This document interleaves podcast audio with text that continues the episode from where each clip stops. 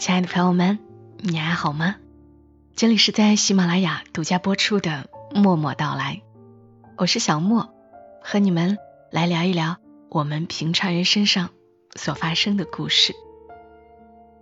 今晚要讲的这个故事来自于作者刘墨文，又是一个我认为拍成电影也会很精彩的故事，选自他的书《特别不浪漫》。这个故事的名字叫《我等你》，我会一直等你。四月时，北方的春天才到，乍暖还寒，满天的白色开始融化，雪水灌溉远山。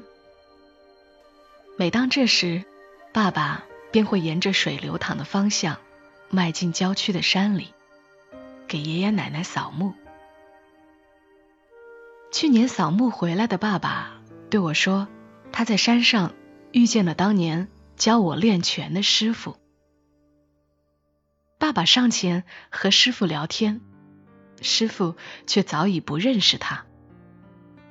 奈何爸爸想和师傅多攀谈几句，询问一下近况，也不行了。他远远看着师傅在山上留了一会儿。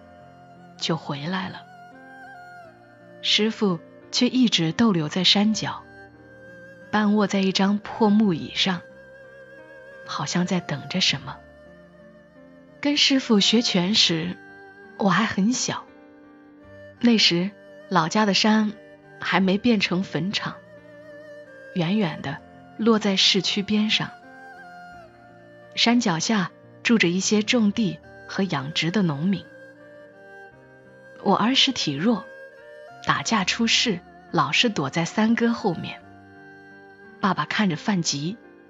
后来他给郊区农民送化肥时，偶然看见师傅在那里教娃娃练拳，便萌生了让我去学的想法，就当是锻炼身体，也好过我总是窝在家里。我记得跟父亲去学拳的路上。会路过一条铺满白杨树叶的砖路，下了车，沿着凹凸不平的土道，深一脚浅一脚的往前走，有试探的感觉。师傅喜饮酒，从山西寄回的汾酒，爸爸左手提着颠簸，一下一下，右手牵着满心好奇的我，但还是抑制着害羞。小心翼翼的跟着父亲走。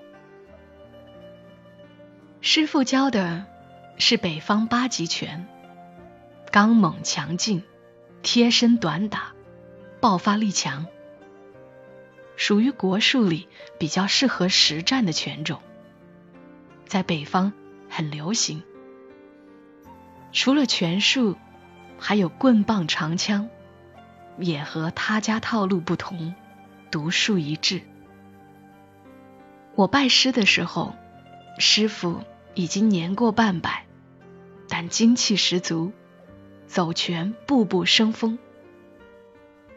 小时候练基本功不肯吃苦，经常偷懒，被师傅打手板，有时打得轻了，自己还猴精似的鬼笑，气得师傅又加法打一下。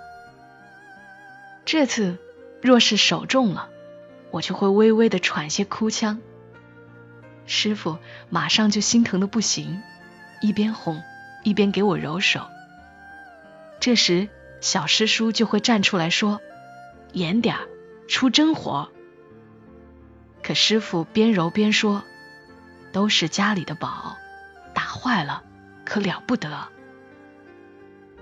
平日里师傅不在。我们就跟小师叔学拳，有嘴碎的年龄稍微大点的学生，就问小师叔为啥师傅既不结婚也没孩子，还不收亲传。每当问到这儿，小师叔都要叹气摇头。后来我们知道的关于师傅的事，都是在练拳间歇听小师叔讲的。早年师傅是跟随他父亲学拳的，也就是我们师爷。那时候师爷授权严格，因为八极拳是挨捧挤靠、硬开硬打的功夫，所以并不适合女孩练。但师爷有一至交好友，把自己女儿交托给了师爷，这样师爷就收了这个女孩为二徒弟，也就是我们侠师叔。后来师爷又收了小师叔，算上师傅、侠师叔，自此师爷一共收了三个亲传若干入室弟子。那时候。师爷家境殷实，良田十亩，瓦房三间。清河淌着小溪水，顺着稻田往下。不远的地方还有一个备用的直升机场。有时候会呼啸着一阵风来，练拳的孩子们便知道有直升机过来了。他们也会呼啸着往风来的方向跑，任师爷怎么叫。也不回头，只为在禁区外面遥遥的望上飞机那么一眼。等到飞机走了，他们又穿过稻田，沿着小河一路退回来，嬉皮笑脸的接受师爷的惩罚。那时候每次跑出去看飞机，都是师傅最慢，有时他还没来得及跑出院子。就被师爷的目光盯在了原地。他太怕师爷了，连师爷的一举一动都会被师傅过分的揣测。他越怕，师爷就越恨，越觉得师傅没有点习武之人的样子。但每当飞机来时，师傅若是真的跑了出去，那一定是侠师叔帮了忙。一路拉着他往外奔，在人群最后的两个少年，他们手牵着手，惶恐又兴奋地往前跑，又频频回头，直到看见飞机变成一只鸟，他们在悻悻地回巢。侠师叔聪明伶俐，身形架子都极好，性格又酷似男孩。深得师爷宠爱。有时侠师叔带着师傅犯了事儿，师爷也不会过分追究，只让他们同众人一起受罚。后来师傅遇事，总要侠师叔帮忙拿主意，他们关系比较他人更亲近。每到酷暑，晌午刚过，太阳。烤得蝉鸣不止。做完功课的师兄弟们就跑到小河边，争先恐后的尖叫着投进去，连衣服也不脱。侠师叔有时在河边看着他们玩，师傅也在河岸边陪着他。看河里的人把水打到河沿上来，师兄弟们喊着让他们俩下来。师傅每次都拽着侠师叔，不让他下水，还说水太脏、太凉，下去容易生病。他们也就真的没下去过。有一次，他们又去河边野浴，师兄弟们已经下水，见师傅和侠师叔又是在远处乘凉，他们便又从水里爬到岸上。硬是把侠师叔拉进了水里。那天，师傅和师兄弟们打了一架，尴尬的收场。当天，师爷罚他们扎桩一晚上。后来，每到再去河边的时候，师傅便不去了。有一次，侠师叔又跟着师兄弟们去河边玩，回来后，师傅。就跟侠师叔大吵了一架。事后的几天，师傅都不和侠师叔说话，大家也都瞧得出来，他们刻意避让着接触对方。有时直升机来了又去，师兄弟们奔袭出去，师傅只留在院子里，远远的看他们。直到年下的冬天快要过去，春天还没来时的某一天，一架架直升机呼啸着落到山的附近，又频繁的离开。附近的村民奔走相告：“出事儿了！辽宁出事儿了！营口出事儿了！”七五年二月，海城地震，因为提前发布了预警消息。当地不少人出去避了难，但还是有很多人遇险。东北各地组织救援，直升机一架架的去，物资一批批的运。当晚，侠师叔所在防疫站也被调进救援队，前往灾区参与防治传染病工作。侠师叔前脚刚登上救灾的火车。就从窗口看见师傅也跟着闯进车站来，他挨个车窗翻找着侠师叔，直到他们的距离足够呼喊对方时，才看见彼此。师傅听人说后续可能还有余震，他想把侠师叔劝下来，先不要去，但侠师叔坚持要参加任务。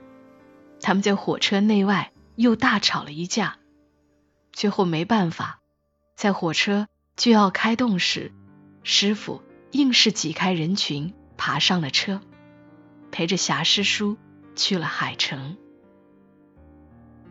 一夜火车到了海城后，他们一下车就长了见识，当地的灾民像末日一样杀猪宰羊，到处哄抢。来的物资还没到站点，便散落一地。黄鼠狼满地跑，抓小崽，鸡都上了树，耳边轰鸣，分不清是人声还是兽语。后边靠着山东运来的木头塑料布，前倚着鞍山的钢和哈尔滨的药，救援队伍顶着物资前进，注定被人群冲散。师傅挡在侠师叔前面，拽着他的手，两个人拼命的往外逃。那一晚，队伍已经不再是队伍，分散的人们各自寻找着救助点。师傅和侠师叔没找到救助点，只找到了一个柴火垛子。晚上封印，两个人便一起钻了进去。互相依偎着取暖，透着玉米杆稀松的缝隙，瞧着外面的情况。月光缓缓落下来，星星点点钻进柴火垛子。借着月光，师傅瞧着侠师叔的侧脸，怀抱着侠师叔的后背。那一晚，师傅从未将自己。置身于这样的险境，但他却并不觉得害怕。第二天，他们回到了救助站，救援工作陆续展开，人们得到安抚，地方渐渐有了秩序。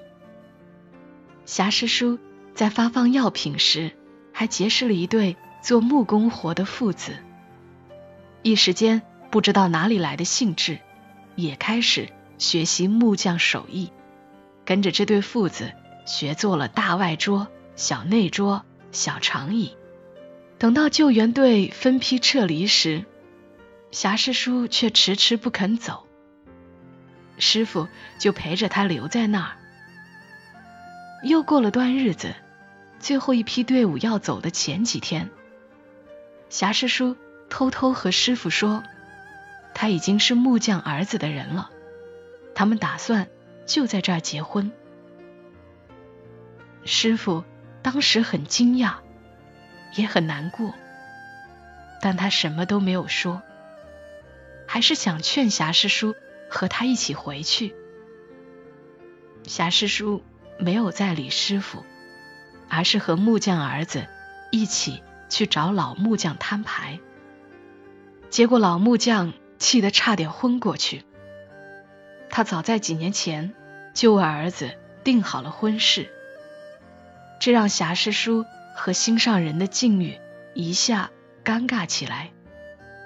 媒妁之言，父母之命，硬生生的夹在他们之间。师傅以为事情有了转机，就想带着侠师叔连夜离开。结果侠师叔告诉师傅，他要和木匠儿子一起逃走，而且明天一早就走。如果师傅也和他们一起离开，那就明早在村口的烟道上等。烟道上有两条岔路，一条是奔着营口的方向，一条则是生产队撤退的路。师傅说他会在生产队撤退的路上等，不会和他们一起走。如果侠师叔想通了，就到他这边来；如果第二天没有等到侠师叔，师傅就自己回老家去。第二天一早，窗外刚有些蒙蒙亮，师傅就站在路口边等着了。有救援队的人分批往外走，去到城镇的火车站离开。过了没多久，师傅看见侠师叔和木匠儿子跟在一批进城人群的后面，他们紧张兮兮的走到路口，忽然方向一转。丢下人群，朝着营口方向一路狂奔。师傅隔着几十米的距离，眼看着他们跑掉，连一句再见都没来得及说。就在师傅不知所措时，木匠爷爷带着乡亲从村子里冲了过来。他们为了追赶孩子，沿着村道一路喊着跑下去。快跑到烟道时，忽然有人拦住了去路。只见师傅提着一根长棍，立在烟道上，不让人过去。村民们绕开师傅往前走，却被师傅一棍扫回来。人群一拥而上，双方打在一起，最后谁也没有占到便宜。师傅。单凭一根木棍，守着这条路，不知多少个时辰。后来镇上来人把师傅抓走了，拘了些时日，又教育一番，便放回了老家。回来后，师爷气得生了场大病，很久没能下地，也不再交拳。师兄弟们。变作兽鸟散，只剩下为数不多的几人。时间往前赶，又过了段日子，师傅收到侠师叔来信，落脚营口，一切都好，勿念。师傅回信，速择日归家，等你。这一等便遥遥无期。几年过去了。师爷大限将至，临走时仍然挂念着侠师叔，末了还在问师傅：“霞儿回来了吗？”师爷走后，师傅给霞师叔发了电报告知，希望他能回来吊唁。哪知数日后收到回信，家中贫瘠，已无米下锅。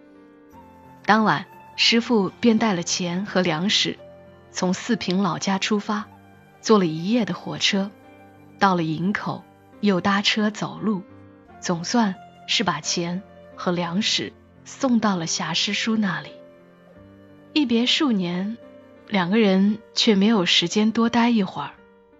隔日，师傅便要回来料理丧事，又是分别路口。师傅问侠师叔何时归家，侠师叔说：“我丈夫、孩子都在这儿，离不开。”师傅不语。侠师叔又问：“你可成家了？”师傅说：“没有，赶快成个家，把本事传下去。我会等你回来，别等我，我不会回去了。”说到这儿，师傅忽然哭了，像个孩子一样仰面朝天的哭着。他边走边哭，边哭边喊：“我等你，我就等你。”我会一直等你，师傅。这一等，又是二十几年，直到我们这辈不争气的孩子们上山，好好的本事让我们学成了花架子，也还是没有等到师傅成家。好好的师傅熬成了年过半百的老头，也没有等到侠师叔回来。我上山快半年的时候，忽然有一天，小师叔从外面疯跑进院子，跪在师傅耳边说了些什么，师傅便呆住了。他晃晃悠悠的站起来，怒喝了一声，随手抄起手边的圈枪，抬手便在院子里画出一个圈，然后提枪转身一挥。带起一阵尘土，横绝大漠般挥扫过去，卷起一阵风后，却支着枪立在原地不动了。师傅双手扣紧枪身，脑袋又埋在手背上，枪头深深扎进土里，就这样安安静静的立了一会儿后，竟颤抖着，悲痛的哭出声来。那根同样年迈的长枪，被师傅哭得不停摇晃，像是告别时的拥抱一样。后来小师叔告诉我们，那天侠师叔病故了，他们没来得及看彼此最后一眼。尽管如此，师傅还是去参加了葬礼，他自己带着包裹。又坐了一夜的火车，风尘仆仆的去了。灵堂里，亲属们互相抚慰，故友奔走寒暄。只有这个老人，他坐在宾客的最后一排，远远的看着摆在正中央照片里的人。没有谁在葬礼上问一问这个老人，他到底是谁。是已故之人的朋友，还是亲人？他只是来这里送他最后一段路，就像当年在村口烟道那次一样。从那以后，师傅便不再教拳，他说教不动了，就安安心心种地养老了。我们下了山，偶尔有人回去看他，只见师傅。拿着一张破椅子，卧坐在村口，却也不知道他在等谁。去年我回家过春节，爸爸又告诉我，他后来又去山上寻过几次师傅。最后一次去时，邻居告诉他，师傅已经住进了疗养院。那时的师傅已经谁都不认识了，自己。也忘了自己是谁，老是走错院门，还总是弄坏别人家园子。我打听了疗养院的位置，带了些油茶、水果，寻着地方去探望师傅。一路上都想着小时候学拳，总是跟师傅撒娇，举着手累了就悄悄放下来，被师傅看见了就一个戒尺。打在手心上。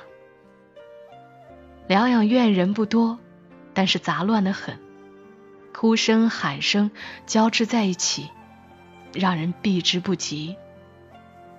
我绕了几个地方，还是找到了师傅。他衰老的非常明显，弯曲着身子，头发稀疏，蜷缩坐在床边，像一个做错事儿的孩子。我上前去叫了一声“师傅”，他好似没听见，抬起头瞟了我一眼，又低了下去，像不认识我一样。我就在他前面找了个板凳，陪着他坐了一会儿。后来他注意到我，我就往前蹭了蹭，喊了一声：“师傅。”老头表情一怔，眼睛开始缓缓的聚焦，有了星星点点的碎光。我把手放在他的膝盖上，又叫了一声：“师傅。”一丝温柔在师傅的脸上缓缓的展开。他抬起我的手，放在自己怀里，问我：“疼吗？”我泪眼朦胧的从凳子上起身，蹲跪在地上，喘着粗气说：“不疼，师傅，一点也不疼。”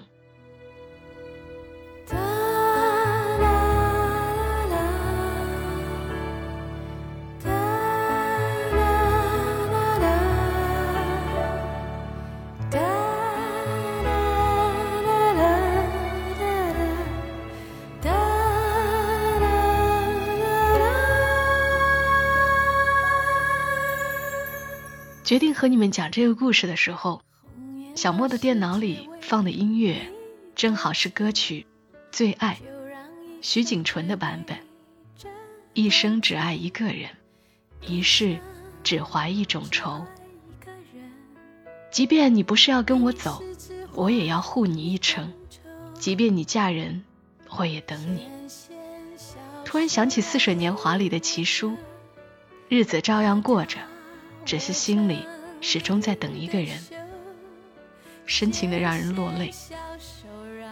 这就是刘墨文笔下的故事，温柔深情。如果你喜欢他的文字，一定要记得去关注他的公众号“刘墨文 ”，ID 是刘墨文的全拼一九八八。